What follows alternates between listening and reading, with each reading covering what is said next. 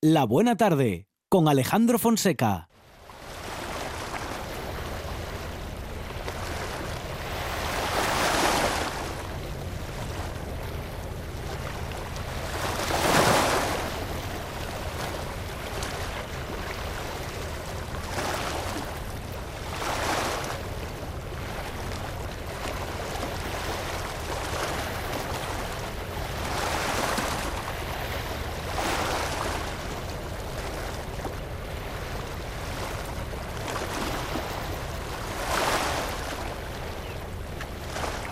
Es que yo me podría quedar escuchando eh, esta sintonía, bueno, pues como, como, como muchas que nos quedamos muchas veces escuchando en esta buena tarde. Javier Suárez, ¿qué tal? Buenas tardes. Hola, buenas tardes. A nuestro maestro de los sonidos, nuestro ingeniero de sonido en esta buena tarde, que cada 15 días nos visita y nos lleva a hacer un viaje radiofónico, un viaje de sonidos, un viaje con los sentidos, a veces al pasado, otras veces, bueno, la- a, a- a todo lo que tenga que ver con el sonido. Parece que hoy vamos a, a ser varios los que vamos a toser un poquito. Yo creo que sí. Hay catarros por ahí, hay, hay, hay, hay, hay- bueno, hay cosas en el ambiente. Hmm. Y en la radio hay, bueno, sonidos, ¿no? Que, que, que nos llevan, que nos trasladan en el tiempo, que nos llevan a emociones que creíamos ol- olvidadas, o en fin, a na- porque tenemos, ¿no? Tenemos una memoria auditiva mm, de la que a lo mejor no somos del todo conscientes, pero que también se, se convierte en ese, en uno de los registros, ¿no? De esas cosas que nunca se olvidan. Sí. Sí, la verdad es que ese fue un poco el, el tema de nuestro programa, ¿no? De hace 15 días. Ujú. De qué cantidad de cosas relacionadas con lo sonoro están ocurriendo a nuestro alrededor de forma permanente. Eh, ¿Qué poca importancia le damos? Mm, Si, si cuando nos vamos a la cama a dormir en esos minutos en los que reflexionamos un poco sobre cómo nos fue el día, casi nunca están los sonidos presentes. Están, Ujú. bueno, pues las miles de cosas que nos pasan, pero nunca Sí, sí, sí. digamos, están expresadas en forma sonora, están expresadas de forma visual, que es como normalmente nosotros apelamos a nuestros recuerdos. Ujú. Pero el otro día veíamos y lo hacíamos a través de un viaje, un viaje muy, muy peculiar, ¿no? Por la vida de un personaje de cualquiera, cualquiera de nosotros, llevado unas cuantas décadas atrás. La verdad es que lo que sí reflexionábamos era el gran poder evocador que tienen esos sonidos. Sonidos que puede hacer fácilmente decenas, décadas eh, que no escuchas, que no vuelven a aparecer, porque son, como el otro día veíamos, sonidos ya para el recuerdo. Claro. Es decir, que están producidos por objetos que ya ni existen ni forman parte de nuestra cotidianidad, como tantos que van desapareciendo. Y los vuelves a escuchar y, y- y vuelves a esa cocina. Sí, Y hombre. vuelves a esa casa de tu infancia. ¿eh? Claro. Y vuelves y eso dispara otra serie de recuerdos. Lógicamente los recuerdos nunca son aislados, sino Sí. que van van Va- desperezando. Claro, va, va, va enganchado pues, eh, ar- o articulado a aquellos tiempos, a lo que uno hacía por entonces. Por ejemplo, cuando pusiste el, cuando pusiste, vamos, cuando Mm. pusimos los sonidos del, del Walkman o del pasacasete, eh, ese que llevábamos en la cintura o en la mochila y demás. Yo inmediatamente recordé aquella época en la Mm. que trabajaba de dependiente en una pequeña tienda en la que vendíamos cosas para cumpleaños y esas cosas. Y me acuerdo, vamos, Claro, como vi- vino a tu mente todo de el conjunto, repente ¿no? y, que y- sí. y- y- y que, y que al mediodía cogía, ah, bueno, es que aquello tenía radio también, entonces cuando me aburría de los casetes o encontraba mi programa de radio favorito para el descanso entre horas, eh, que cerrábamos a la una y media o algo así y abríamos otra vez a las cuatro, ese, ese Walkman era mi compañero, era claro. mi radio, era mi música. Era incluso el- lo- el- la cinta que me había preparado Claro. para porque claro uno que era un poco fanático de lo de la música y demás tenía sus cintas para diferentes Es momentos, del día Claro, ¿no? sí, sí, sí, sí. Esto es lo que ahora resolvemos así con una playlist tan, tan aséptica, Sí. ¿eh? tan, tan fea. en encima un ni hacemos nosotros en No. algún caso Eh, bueno efectivamente, en muchos ser- casos aquí servidor sí que hace sus propias listas pero Sí, hay pero bueno, hay algunas mucha vienen dadas que tira de las que ya te dicen pasa un miércoles eh, fabuloso. Sí, y bueno, ya no nos Sábado- preocupamos. El otro, el otro día en una de esas plataformas puse una carpeta que decía sábado a bailar. Y yo digo, ¿quién baila con esto? A la quinta canción lo quité porque dije yo, esto, Sí, pero con sí. esto no puedo ni bailar ni, ni, con esto no, es que me deprime, ¿no? Me levantaba el ánimo. Antes lo comentábamos en, eh, a mención también del programa de la semana pasada, eh, de cómo ese ritual esa dimensión ritual que tenía el hecho de escuchar música, de seleccionar música, de crear música para los amigos. El otro día hablábamos de voy a, voy a regalarle a un amigo mío una cinta Mm. de una hora donde voy a elegir yo la música que quiero, en la secuencia que me parece más adecuada, etcétera, etcétera.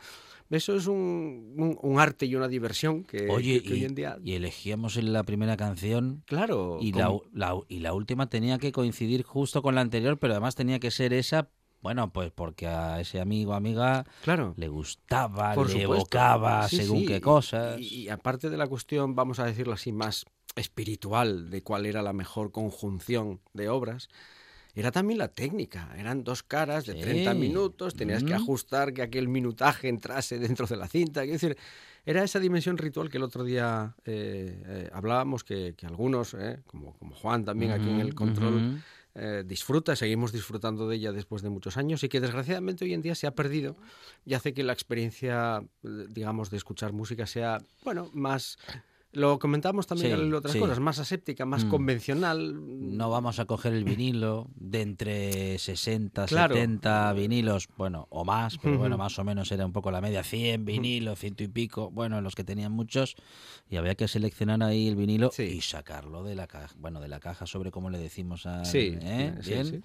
sacarlo de ahí, pegar pasarle Limpiarlo. un paño o ya con su líquido y demás para las marcas, para Mm. que no tuviera rayones poner en el centrador, bueno, si era automático, entonces aquello ya funcionaba solo, pero Mm. si no había que hacerlo bajar. Y poner la aguja justo, justo en el surco para que empiece la canción y ya empezar a escuchar la aguja Sí. con la reproducción de las pelusillas que quedaban por sí, ahí, sí, que hacían algún ruido como, bueno, como ese que hacían las agujas de los vinilos. Bueno, que Efectivamente. hacían y que hacen. Y que hacen, y que hacen, por supuesto. Yo era un vinil, era una aguja que había que contrapesar y que había que mantener. Quiero decir, no, era un objeto que había que cuidar eh, de alguna manera. Sí, si lo dejabas tiempo. mucho tiempo sin mirar para él, Ahí está. había que limpiarlo o igual hasta había que cambiarlo en la siguiente La reproducción. aguja, la aguja había que cambiarla cada cierto tiempo. Bueno, quiero decir, era una, una dinámica en la cual, bueno, no solamente ese servicio, sino otros muchos estaban que, bueno, eh, es cierto que se ha, mm, eh, digamos, suplantado por otros servicios muchísimo más fáciles, posiblemente, vamos a llamarlo así, pero que han perdido esta, este romanticismo Mm, de- del hecho de que escuchar música no solamente era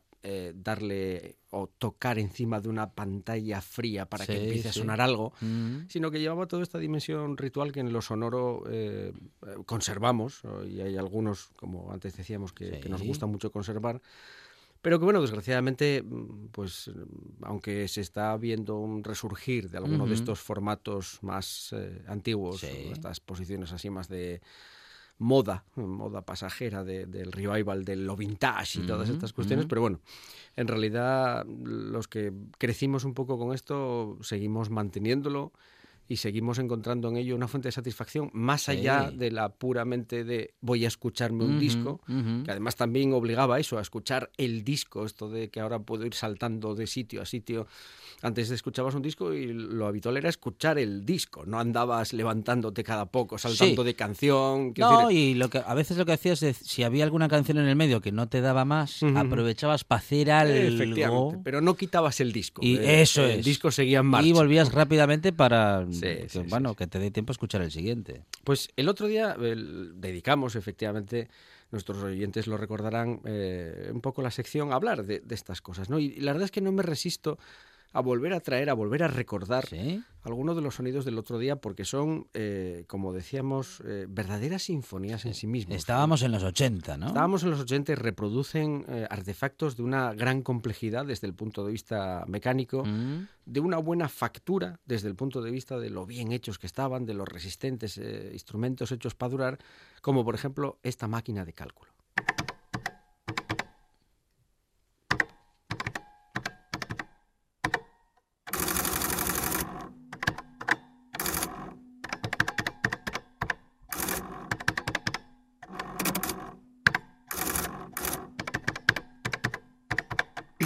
Conozco algún asesor que todavía tiene de estas, Claro que ¿eh? tiene, sí, sí, sí, sí, sí. pero que, como te decía el otro día, que la que, que- que- que- habla contigo mientras, le da Mientras las está teclas. calculando, ¿no? Y dice, pero cómo, pero, pero cómo está hablando conmigo y está metiendo números y está haciendo Sí. multiplicaciones y sumas y La- Más allá ya del valor de para lo que valga esta máquina, es Mm. esa, esa riqueza sonora.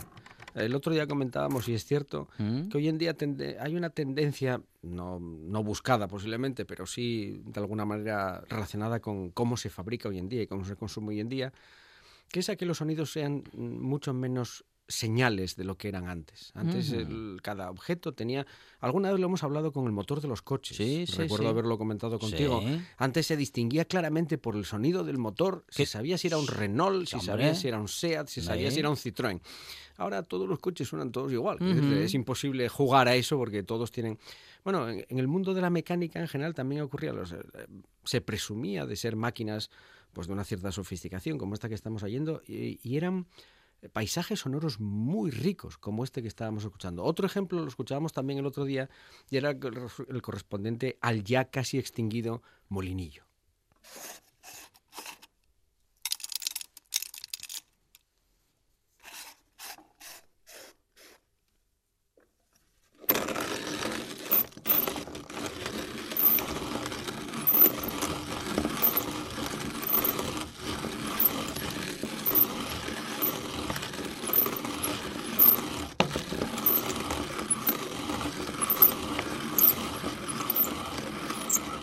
El de café. Sí. eh, que te va dejando el café molido eh, en el cajón. Ahí está. Sí. Y que, y que al igual que ocurre que ocurría con el sonido anterior, sonidos riquísimos. Sí. Sonidos que son una verdadera sinfonía en sí mismos, que Mm. tienen una sección al principio, una sección en el medio, una sección al Eh. final. Si los analizáramos como hacemos con una sinfonía de Beethoven, era parecido. Diferentes tímbricas. Y con su, y con su ritmo. Con sus ritmos. Con diferentes ritmos. diferentes que van ritmos. cambiando. Son sonidos de una gran riqueza relacionados con la operación, vamos a decirlo así, de una cierta complejidad que había que hacer. Aquí había que abrir la tapa, había que meter el café, había que moler. Si metías demasiado quedaba trabado. Ahí está, tenías que abrir ese cajoncito que Sí. dices. Es decir, pues esto llevaba asociado un paisaje sonoro de, de una complejidad que, como decíamos antes, pues hoy en día ha, ha desaparecido. ¿no? Todos estos sonidos que escuchamos la, Mm. la semana pasada, bueno, pues que muchos de ellos, como vemos, proceden de objetos extinguidos ya o en vías de extinción, Mm. es obvio que tienen un valor, digamos, desde lo personal indiscutible. Y ya lo hemos comentado varias veces, ¿no? Pero hoy me gustaría hablar también un poco sobre el valor colectivo que tienen estos, que tienen estos sonidos. Es decir, el valor, el valor que tienen como marca de una determinada cultura, de una determinada civilización, de, de un momento determinado, ¿no? Ha costado llegar mucho a la idea de que el sonido es algo así parecido como esas cosas que encuentra el equipo de Arsuaga en la Gran Dolina, en Atapuerca. Es decir, eh, eh, igual que tenemos un registro fósil que a lo largo de los siglos, a lo largo de los milenios, va dejando huellas acerca de cuáles eran los usos, las costumbres, las tradiciones de, de nuestros antecesores, el sonido tiene exactamente la misma función. Tiene ese, ese valor arqueológico, podríamos decirlo así, que lógicamente como solamente lo conservamos desde hace relativamente poco tiempo, bueno, todavía no nos hemos dado cuenta del papel que juega en esa dimensión.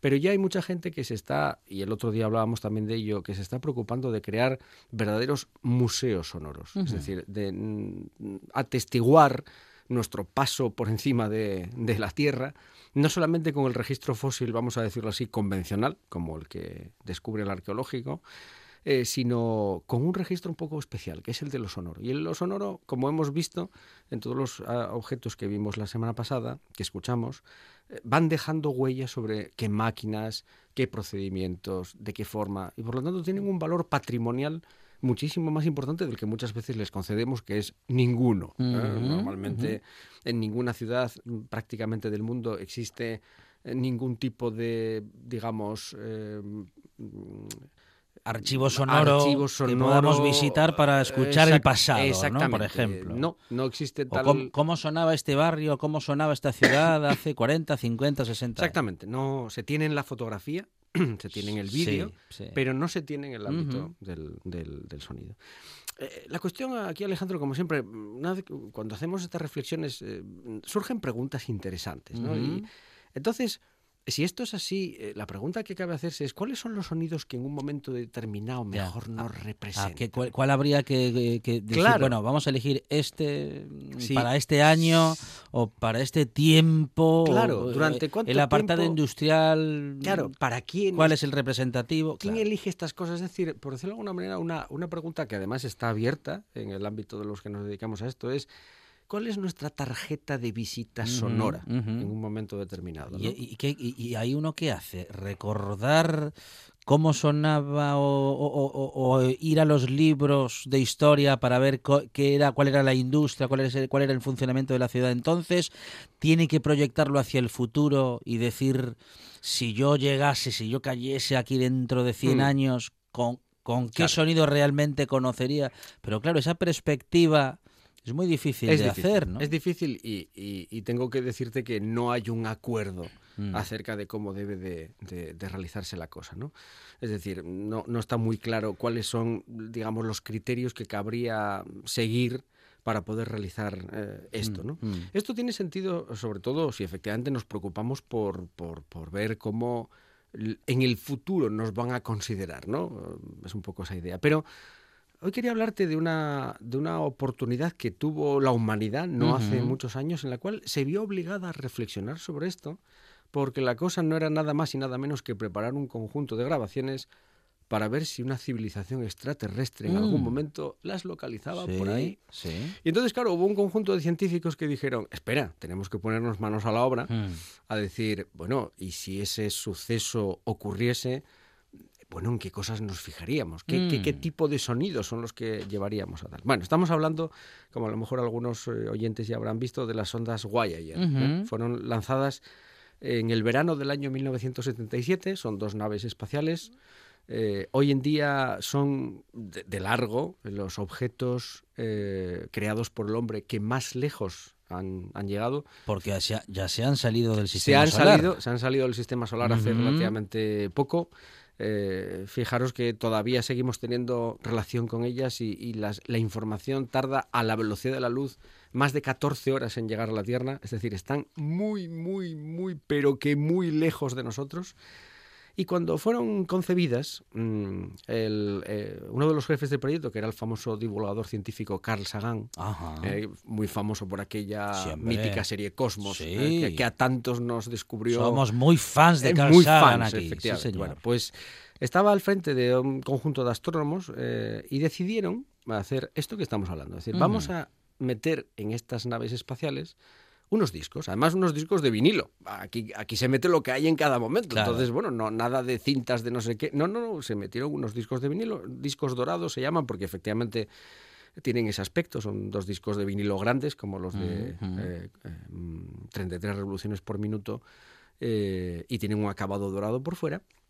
Entonces hubo un conjunto de científicos, donde estaba Carl Sagan al frente, se preocuparon durante una temporada de esto que estamos haciendo nosotros. Es decir, si, si esta nave espacial, que ahora ya atraviesa el espacio interestelar, Mm. un día entrase en contacto, fuera recogida por una civilización extraterrestre y nosotros tuviéramos que de alguna manera presentarnos ante esa civilización extraterrestre, mostrarles nuestra tarjeta de visita sonora, ¿qué meteríamos en ese disco? Ujú. Esto, eh, como ya adelantábamos antes, de fácil no tiene nada. De hecho, es una cosa que muchas veces si uno busca información sobre ella eh, encuentra más críticas que cosas a favor, Sí, porque sí. ciertamente la selección Claro. bueno, pues se hizo con unos determinados criterios con los cuales no hay por qué estar necesariamente, necesariamente de acuerdo. es que hay ¿no? que buscar, claro, hay que buscar sonidos universales. Claro, lo que pasa es que eso de sonidos universales, claro. ¿qué es un sonido mm, universal? que- sí, a- a music- si vamos a, a lo musical, claro, hay una parte del universo bastante, a, bueno, del universo, digo, del planeta más bien, que sí, efectivamente, por ejemplo, digo, pi- pienso por- rápidamente, los Beatles, Claro. vale, sí, Mm. pero mm, a lo mejor no en todo el planeta, no, ¿no? claro, ahí está. Es que eh, se suele cometer el sesgo Sí. de pensar que lo que a nosotros nos parece Sí. lo común, bueno, pues es- Pensamos en Occidente. Efectivamente, eh, le, le parece a todo el mundo. Y Posiblemente así, si nos vamos a otra cultura, poco. los Beatles, pues no, como que no. Eh, o digamos sí, pero, pero preferiría mil veces. Bueno, eh, la cuestión es que la- mm, el tema fue bastante debatido. ¿eh? Eh, Mm. hasta que al final se llegó a una selección que, que como se han cumplido hace poco 40 años del lanzamiento de las dos sondas, eh, la NASA ha tenido a bien enseñarnos. Ajá. Si había una versión en vinilo, Sí, eh, bueno, sí. ya descatalogada hace muchísimos años, Ajá. ha vuelto a publicar. Ah. ¿En serio? ¿Está, ¿Han sacado otra vez el vinilo con Ah, los sonidos que se sí, enviaron el en la Goya? y El sonido hay un proyecto de, Uy, qué Kick- bueno. de Kickstarter Sí, eh, sí. que además resultó, resultó positivo donde se editó una caja con los vinilos exactamente, vamos, con el mismo aspecto que tenían Sí, dorados, sí. etcétera, etcétera. Van adosados en un lateral de la, de la nave. Y, mm, y la NASA lo que hizo fue poner en abierto, bueno, pues todas las grabaciones que se habían efectuado, porque muchas de, ellos, eh, muchas de ellas se hicieron específicamente para ser recogidas en, en estos discos y las puso en abierto eh, para que todo el mundo las escuchara. Son grabaciones, hoy vamos a escuchar, va- va- vamos a ver si estamos de acuerdo con Sí, esta tarjeta sí. sonora de Ajá. visita. Eh, son grabaciones de, pues eso, que tienen ya sus cuarenta y tantos años. eh, además están grabadas en, digamos, muchas son monaurales, en el sentido de... eh, son grabaciones un poco que hoy, si las escuchamos, lo vamos, nos vamos a dar cuenta entre sí, nos suenan antiguas, Sí, un poco sí. cutres, vamos a Ajá, decirlo así, ¿no? Sí, sí. Pero bueno, tienen la misión que tienen, que era la de que un día una, un ente extraterrestre eh, supiera aprender a poner un, un disco. Esta es una de las principales críticas que se hacía, ¿no? Claro, yo también he pensado eso, ¿eh? Bueno, mandamos un vinilo. ¿Y Bien, el cómo lo vinilo, reproducen? el vinilo va con instrucciones ¿eh? en, la, en la- en la- en la carátula Pero les pusieron un, un tocadisco a cuerda, por No, lo claro, menos, no, que no, se no pueda utilizar. No existe tal cosa, con lo Mm. cual eh, ya se planteaban muchos problemas en el sentido de decir, bueno, y esta la gente, bien, podemos suponer que son civilizaciones, eh, digamos, que están más allá intelectualmente de lo que estemos nosotros, pero bueno, a ver, esto requiere una Claro, cierta explicación. Pero ¿y si están tan avanzados que ni siquiera han, han llegado a saber Claro. qué, qué- qué es, eh, Esta- qué es un vinilo y cómo se reproduce? Por, por eso esto, más que, vamos a decirlo así, Mm. un intento serio por establecer sí. contacto, es un poco a mí, creo que la, la metáfora que mejor me lo Mm. recuerda es la típica mensaje que lanzamos en una botella al océano. Bueno, pues expresando una serie de Sí. cosas en ese mensaje y bueno, si lo coge alguien y algún día alguien lo encuentra y lo interpreta, pues bien, y si no, Ujú, es decir, ujú. no, no, tampoco estaba en la intención del equipo original de Carl Sagan. eh, real- Construir, vamos a decir, que un, un relato que fuese testigo de nuestro tiempo, al margen, que al margen de que tuviese un receptor, a lo mejor los receptores eh, somos nosotros mismos hacia el futuro, que en este caso seríamos nosotros mismos Sí, hoy en día o dentro de unos Sí, es cuantos que años. Posiblemente incluso escuchando nosotros estas cosas hoy en día, han pasado 40 años, ya, ya hay cosas que a lo mejor hasta nosotros mismos nos rechinan. Bueno, Claro. ya, ya solamente el hecho de que sea un vinilo, de que haya que reproducirlo tal, bueno, hay- Mm, hay, mucha mm. gente que hay que empezar a explicarle muchas cosas de, Sí, que- de lo que estamos hablando. ¿no? Con lo cual, bueno, mm, si lo traemos al programa es por celebrar esta ocasión de que la NASA haya puesto otra vez ese material, porque bueno, no deja de tener un, un valor, cuando menos sentimental, muy, muy importante, y porque me apetece abrir ese debate acerca de si estos sonidos que fueron elegidos fueron los que realmente, mm, bajo nuestro punto de vista, eh, mejor explican nuestra tarjeta de visita sonora Ujú. alguien que no, que no nos conozca, ¿no? Entonces, bueno, el- el- estos vinilos tienen un montón de cortes, vamos a decirlo así, un montón de cosas. La, la primera, y casi lo que ocupa la mayor parte del vinilo, son saludos. Ujú. Saludos en 55 idiomas distintos de la Ah. Tierra. Pequeñas salutaciones, nada de pocos segundos, que lo que hacen es, bueno, pues, eh, digamos, decirle hola al alienígena que, que están. Entre esos, esos saludos está, por supuesto, uno muy breve en español. Hola y saludos a todos. Allah. Ya está. Así. ya está. ya está. Hola, señor extraterrestre. Yo que, iba a Soy- a in- yo que iba a intentar es que re- re- reconocer la voz, no me dio más tiempo. ¿eh? No hay tiempo, son saludos muy breves. ¿Y están- está documentado quiénes son los las, Las- voces? Yo que, que haya visto yo, Sí. las voces no. O sea, lo que sí está descrito es esos 55 idiomas. y Sí, sí, Son sí. todos, ya digo, muy breves. ¿eh? Ahora vamos a escuchar, por Hola a ejemplo... todos, dice. eh, son cosas de este estilo, de gran, digamos, mensajes así de mucha paz y de mucha universalidad. Ujú. Por ejemplo, en lengua inglesa dice lo siguiente. Hello from the children of planet Earth.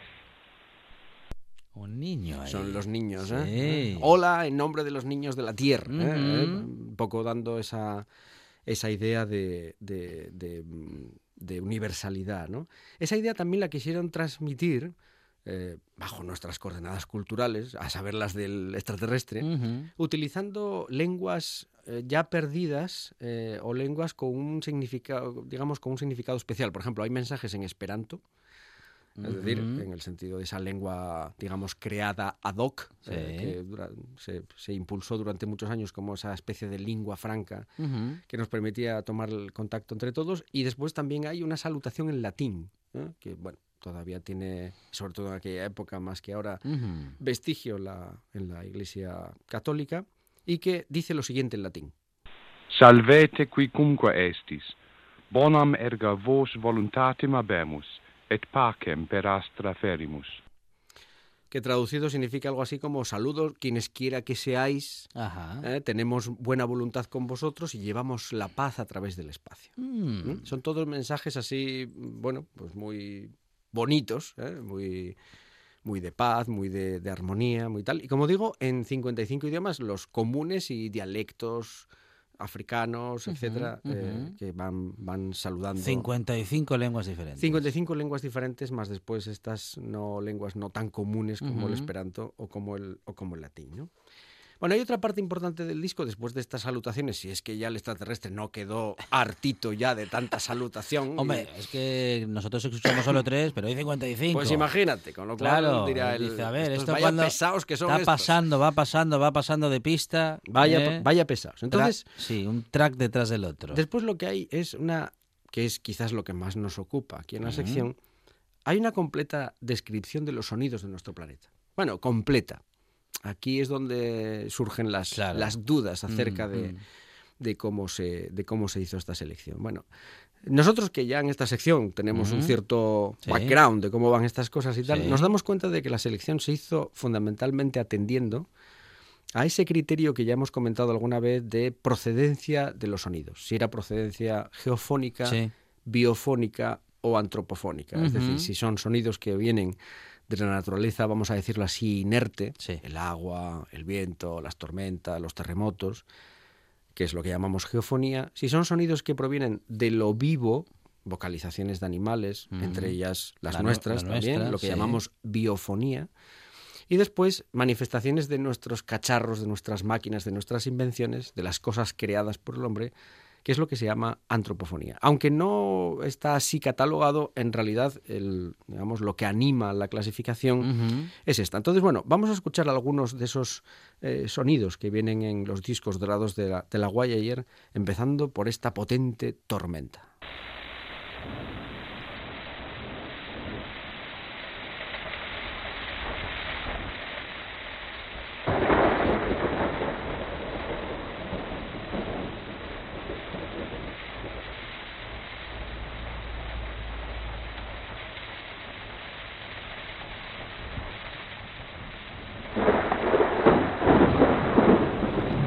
Que claro, menos mal que llegan los truenos, porque si no podría ser una tormenta o, una, Ruido in- blanco, o una podría ser, sí, sí, una interferencia, efectivamente, y de además- radio, de señal de, de señal de radio. Claro, la cuestión es que para nosotros el sonido de la tormenta, como este que estamos escuchando allí, y lo hablamos alguna vez en el programa, es lo que se llama un ruido sagrado, Mm. tiene una trascendencia eh, contextual, etcétera. Y este era un efecto de sonido.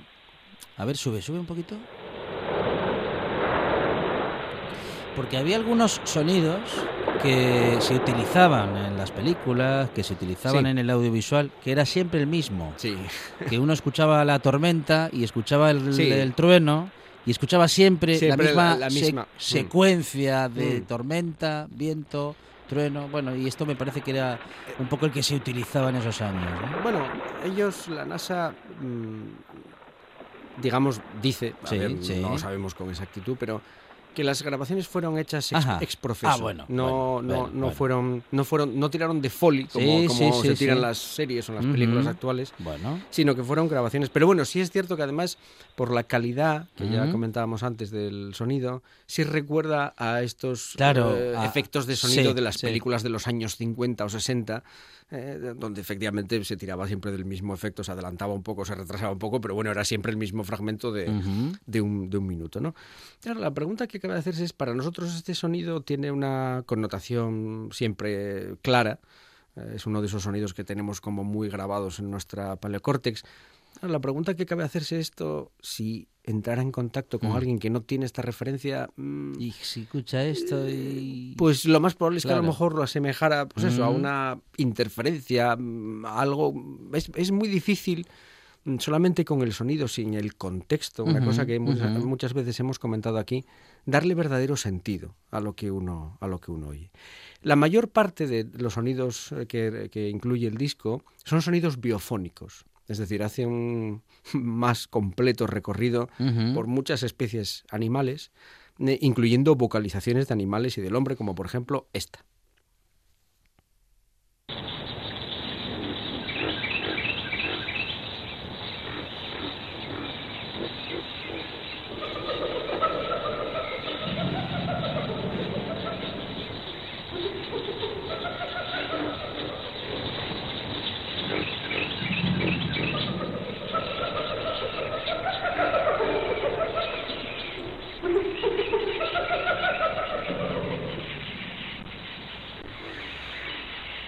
Sonido como este a lo mejor no nos visitan porque No, me- dirán, me- "Madre mete- mía". mete mi- esto mete miedo. Te lo ¿No? digo yo. Sí. Madre, que hay que decir que el, el disco mm, viene acompañado, parte del disco, Mm. quizás para que alguien pueda tener el contexto, viene acompañado de una selección de imágenes. Ajá, Imágenes que también hay Sí. que saber después ver. claro. Pero bueno, están en el disco ciento y pico imágenes y muchas de ellas corresponden a animales, en este caso se están oyendo hienas de fondo, Sí, sí. se oyen pájaros. Hay algún pájaro por ahí. Hay pájaros por aquí. Y efectivamente, eh, bueno, pueden dejarnos en muy mal lugar si no hay una explicación previa de dónde sale todo esto, ¿no? Acerca de tal. Es igual que otro de los sonidos que aparece es el casi omnipresente omni- sonido del chimpancé.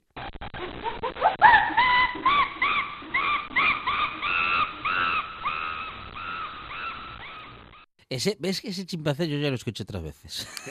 Es que bueno, sí recuerda, o sea, sí, sí recuerda al- al de las sí. películas de Tarzán. Que se decirte, pone- es- y que está siempre muy nervioso. Es una cosa así como, como muy tal.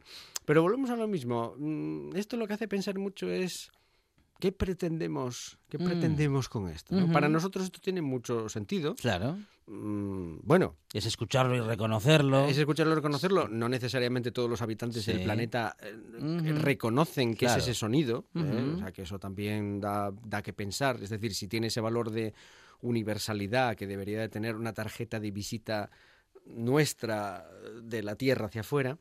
Eh, pero está claro que para alguien que no conozca el contexto, eso se puede convertir en un objeto que más bien, lo que tú dices tú, aliente el decir, "Mm, cambia de rumbo que yo con estos no quiero saber Claro. nada, ¿no? Sí, sí. Ocurre también con otros sonidos, como por ejemplo este de, de un perro aullando con el viento por ahí ululando.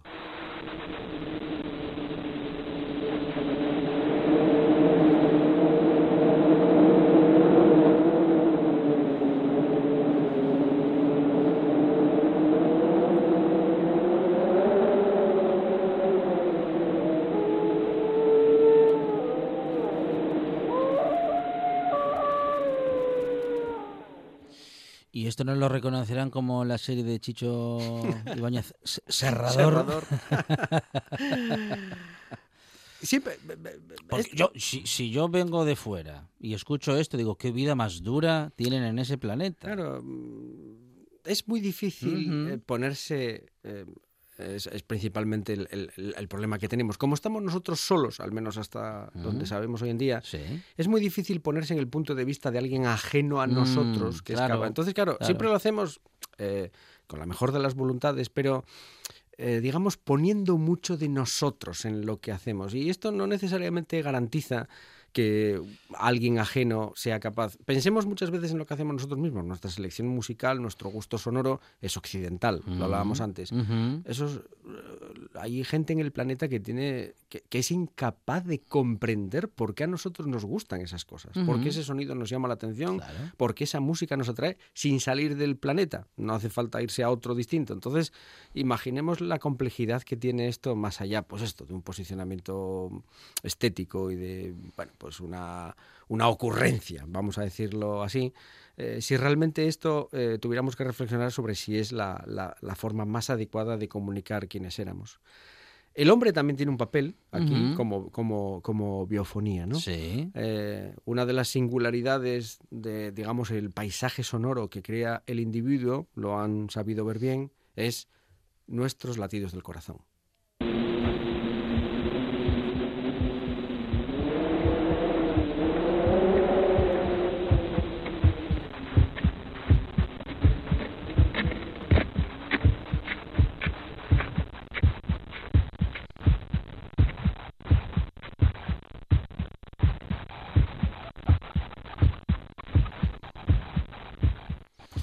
Tiene ruido la grabación. Ahí se escuchaba claramente el sonido de nuestro corazón, ese ritmo inconfundible. Y también había viento detrás en es la que primera una parte. de las cosas que se les criticó cuando se, digamos, se dio a conocer la selección es ¿por qué sonidos complejos? Es decir. ¿por qué sonidos mezclados unos con otros? ¿Por qué tiene que haber viento y no sé qué y no sé qué más? claro. Mm, a ver, tiene una explicación que es que esos sonidos cuando realmente aparecen en la Tierra, bueno, es verdad que aparecen así, ¿no?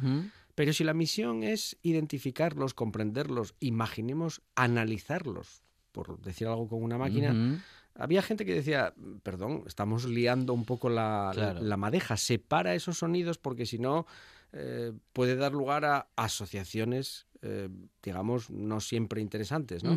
No es fácil, el- o sea, Claro. eh, estamos aquí un poco en plan crítica hoy, Sí, pero, sí, sí, pero en realidad el, el- el procedimiento no es en absoluto fácil. Hay algunos que sí son más obvios. Por ejemplo, el llanto del bebé tenía que venir de serie.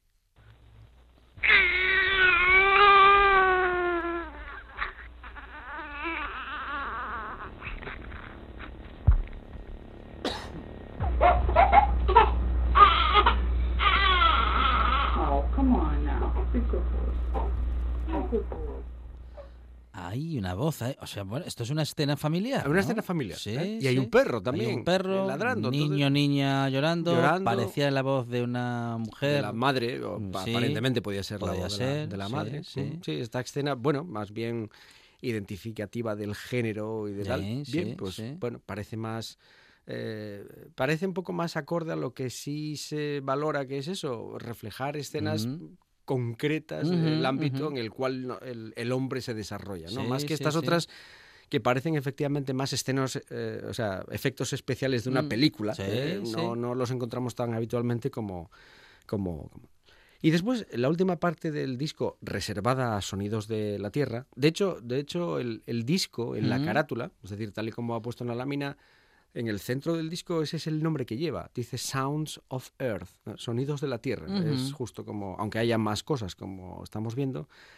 Los últimos cortes de- están mm, reservados a nuestras máquinas, a nuestras creaciones humanas, como por ejemplo este sonido de tan típico de motor de explosión.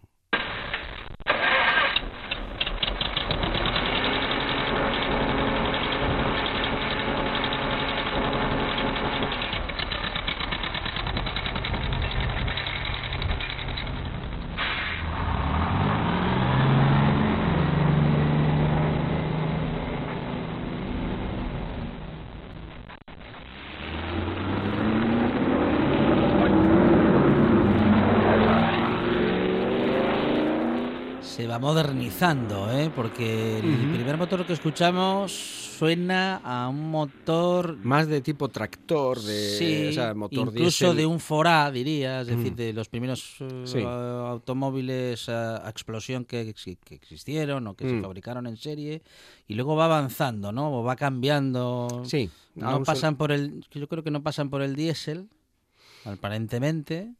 Pero van evolucionando y luego al final escuchamos, bueno, pues algo, algo parecido a un coche competición, ¿no? Un deportivo o algo así. La cuestión es la misma. Es, es fácil inferir a partir de este sonido Claro. que Porque es- nosotros que conocemos Claro. esa historia podemos describirlo así. Claro, pero si no lo conocieras, Pero, imagínate claro. que fuera el sonido de una tecnología nueva para nosotros. Es muy difícil, a partir Mm, del sonido, bueno, puedes tener ciertas ideas, pero es difícil inferir, coño, esta es la máquina que la Mm, genera mm. o que lo hace así. Es igual que, por ejemplo, otro gran apartado que está destinado, como siempre que se habla de antropofonía, Mm. a nuestros medios de transporte y en concreto al tren.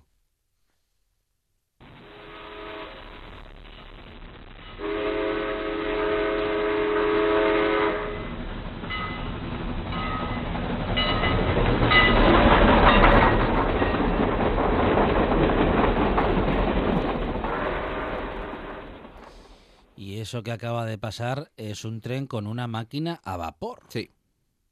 ¿Dónde han quedado ya? Claro, donde han ¿Eh? quedado ya, ¿eh? No. Pero bueno, es representativo. Pero claro, es, eh, es in- es sí, in- sí. inequívocamente, por eso digo que la Mm, gran mm. dificultad, de igual manera que en los estratos encontramos los restos arqueológicos de un determinado momento del tiempo que, que se quedaron ahí congelados, Claro. con el sonido eh, ocurre exactamente lo mismo. De hecho, ya lo decíamos, para nosotros incluso han pasado 40, 40 y Mm, pocos mm. años y ya lo encontramos un cier- cierto demodé, en el Ujú. sentido de que ya hay sonidos que ni nos representan. Sí, sí, hombre, de hecho, si esto se envió en los 70, en la década de los 70, hombre, una máquina a vapor en los 70 también era historia, ya Sí, hacía sí, mucho ya, era, ya era una máquina, digamos. Sí, sí. Por eso digo que, bueno, eh, es igual que este último ejemplo que vamos a escuchar de- de antropofonía. Es una cosa, otra de estas eh, composiciones, vamos a decirlo así, que se hicieron para, la, para el momento y que es eh, casi mejor prefiero escuchar Sí. y después que la interpretamos, que es lo que estamos escuchando.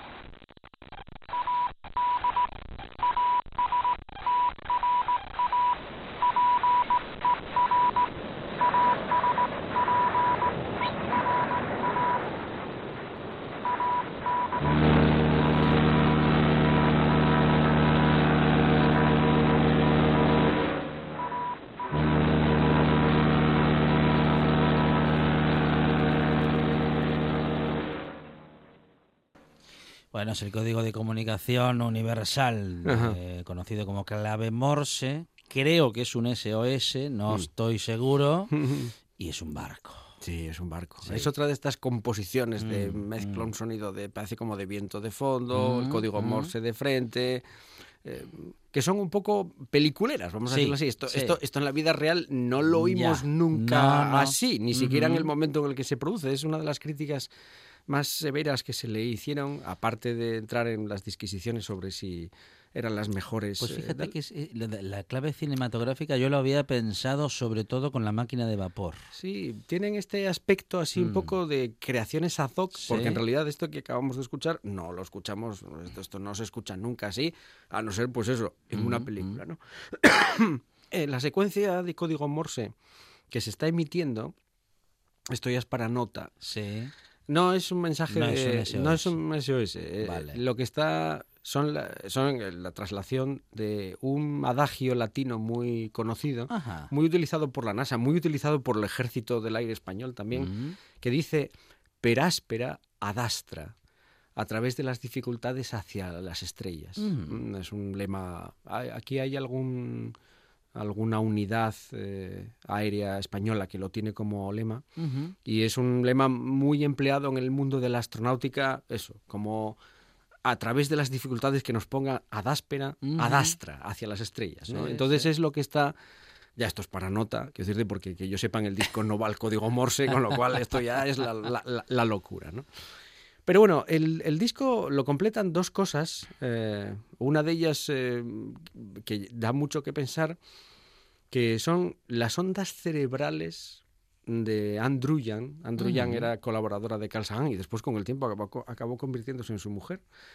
Y a esta mujer lo que le hicieron fue la llevaron un día a un hospital en Nueva York, la metieron un par de horas y lo que hicieron fue registrar con la, la tecnología de aquella época, Sí. digamos, las variaciones de sus ondas cerebrales mientras se la invitaba a que pensase en una serie de cosas sobre la humanidad, sobre los valores que quería transmitir de la humanidad, sobre lo que entendía ella que era el enamoramiento.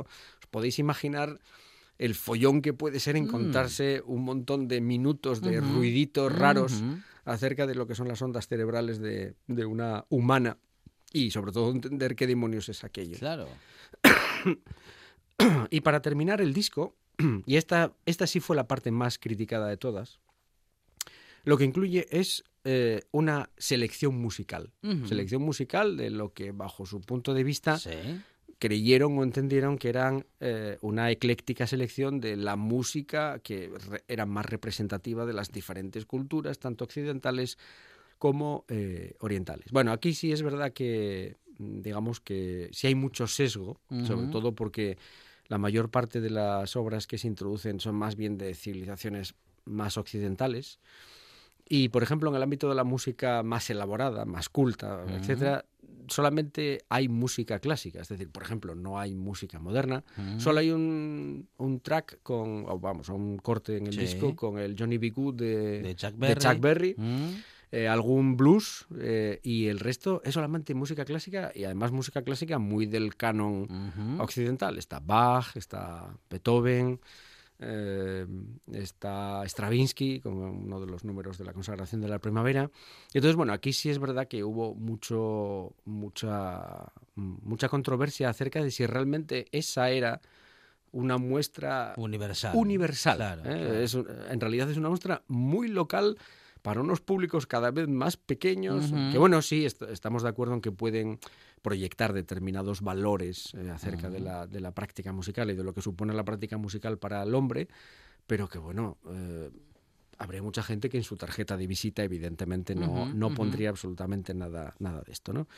Solamente se permitieron el lujo de descolgarse con alguna composición, por ejemplo, le encargaron a, a Laurie Spiegel, que era, eh, sigue siendo una, una gran compositora norteamericana de música electroacústica, etcétera, etcétera, le, le- le pidieron una, una obra que además ella se inspiró en una, en una de las obras de Kepler, muy, muy, muy, al, muy al uso para esto, eh, que suena, la título Música de las Esferas y que suena algo como esto.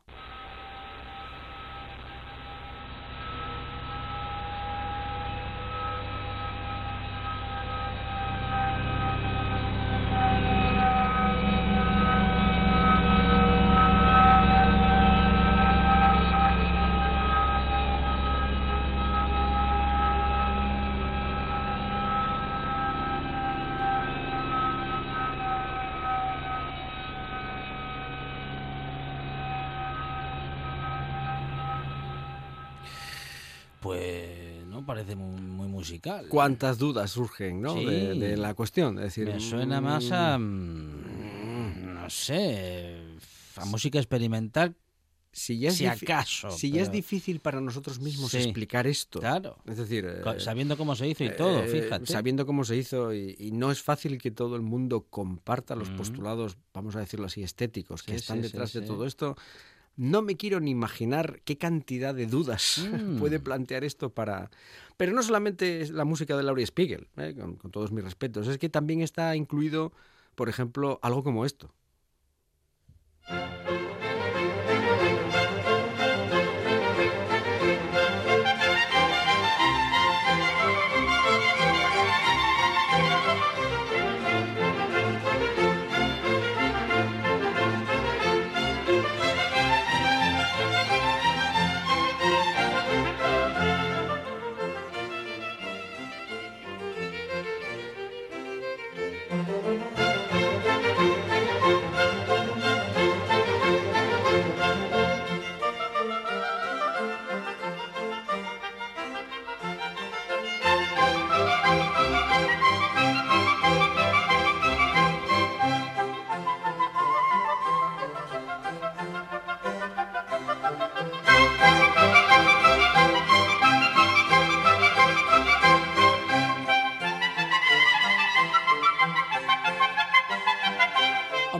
Esto como música ya me queda más claro que sí, que efectivamente Queda- es música. Queda más claro para nosotros. Ah, Ahí Ya, está es siempre, verdad. ahí está Ya, siempre ya. la misma controversia. Sí, nosotros bajo nuestro contexto, nuestra formación, sí. si entendemos esto más como música, esto es el, el primer movimiento del segundo concierto de Brandenburgo de, de Bach. Mm. Eh, sí lo entendemos más como música. Pero volvemos a lo mismo de siempre. Incluso en el planeta Tierra hay muchísima gente que esto Mm. le cuesta trabajo entenderlo como una práctica musical. Si nos vamos al extremo oriente, a la gente del gamelán, Mm. esto es una práctica musical tan sumamente diferente. Claro, nosotros la hemos convertido en nuestro canon, ¿eh? en nuestro modelo. Entras en el conservatorio y esto es el dios que uno sigue. Sí, sí, Pero, sí. Pero bueno. eh, Pero de este lado del mundo. pero de este lado del mundo y tal. Claro. Y sin reconocerle. eh, Y creo que no soy persona. Mm. Quiero decir que reconociéndole No- absolutamente todo el no valor. Eres, no eres sospechoso de no valorar, no la, música clásica. Ni muchísimo y menos. de buena factura en general. Exactamente, pero, pero no dejamos de reconocer que efectivamente eh, en esta selección de los discos dorados de, de la Guayayer sí hubo quizás un, quiz- gran exceso en cuanto a hacer llegar una serie de modelos que Mm. bueno, sí es verdad que eh, todos de alguna manera entendemos como comunes. La pregunta es, ¿son realmente representativos? ¿Formarían parte de nuestra tarjeta de visita eh, sonora? ¿Todo el mundo los hubiera elegido en su lista? Mm. Eh, Además, son lo suficientemente universales. Otra de las cuestiones que se planteaba era, esto refleja muy bien a lo mejor el panorama musical en un momento concreto, pero esta música solamente, esto está compuesto a principios del siglo XVIII. Quiero decir, hay, hay miles de años de práctica musical que no están recogidos Claro, aquí. También. también. No, no, no es fácil. Eh, Evidentemente la cuestión no era en absoluto fácil. ¿no? Y otra de las obras, y ya con esta eh, con esto cerramos el- el- este recorrido que hemos hecho por los discos dorados, también es de Bach. Esta, ya, mm, tengo que decir que aparte de la debilidad personal que tengo por, por ella, eh, sí tengo que reconocer que si hubiera una sola obra que rescatar, o una de las pocas obras que rescatar de la gran cantidad de creaciones musicales que han hecho, y hubiera que rescatar una para, digamos, de manera Mm. sintetizar hasta dónde pudo haber llegado el arte, el arte de la creación musical, sería sin duda esta, esta gabota en rondó de la partita número 3 para violín solo también de Bach.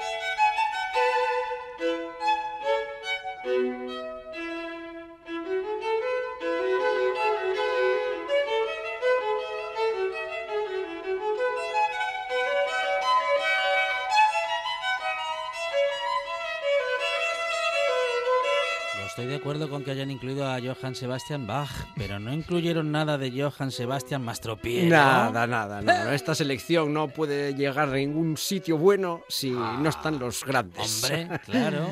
Pues sí, esta, esta fue, esto fue nuestro recorrido por, por esa marca sonora que, bueno, más allá de que estemos de acuerdo, ¿no? Que es lo que hemos comentado a lo largo de todo el programa, eh, lo que pone en evidencia es qué difícil es ponernos de acuerdo acerca de cuáles son esos sonidos que nos representan y de esos sonidos que hacen de nosotros un lugar común ¿eh? en el cual todos nos vemos reflejados. Qué particular es el sonido, qué íntimo, qué expresión tan personal tiene. ¿eh?